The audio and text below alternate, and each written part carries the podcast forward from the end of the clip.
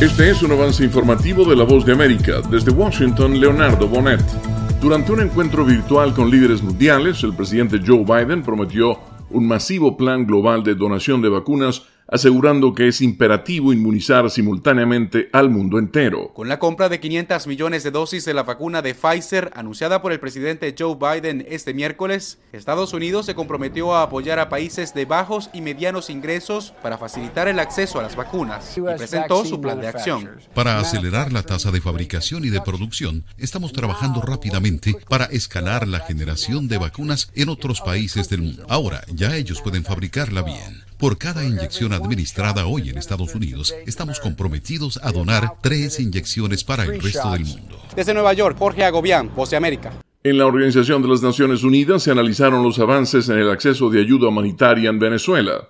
En el marco de la Asamblea General de las Naciones Unidas, el director ejecutivo del Programa Mundial de Alimentos, David Beasley, entregó a la voz de América el balance sobre su más reciente visita a Venezuela y la labor actual de la agencia en el terreno tras años de negativa de Nicolás Maduro a recibir ayuda humanitaria de las agencias de la ONU. Estamos llegando ahora a 33 mil comidas escolares para niños en Venezuela. Planeamos aumentarlas a 185 mil en los próximos tres meses. Celia Mendoza, Voz de América. Naciones Unidas. Están escuchando un avance informativo de La Voz de América.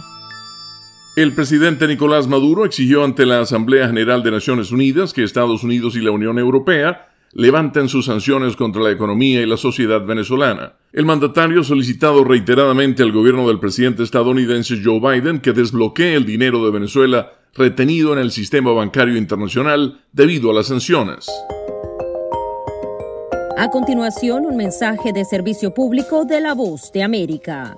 Para evitar la depresión o ansiedad durante la cuarentena, expertos recomiendan establecer una rutina, mantener hábitos saludables, hacer uso de nuevas tecnologías para mantenerse conectado con amigos y familiares, reducir el consumo de noticias negativas relacionadas con la pandemia y aprovechar los espacios dentro de su vivienda mientras se queda en casa.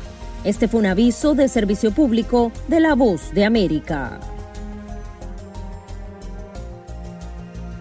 Y al cierre, el presidente de Guatemala, Alejandro Yamatei, criticó a Estados Unidos en materia de migración y narcotráfico y pidió al gobierno de Joe Biden que haga más por repatriar los capitales del tráfico de drogas, ya que en su opinión, el dinero lo tienen los distribuidores en los países consumidores. Este fue un avance informativo de La Voz de América. Desde Washington, Leonardo Bonet.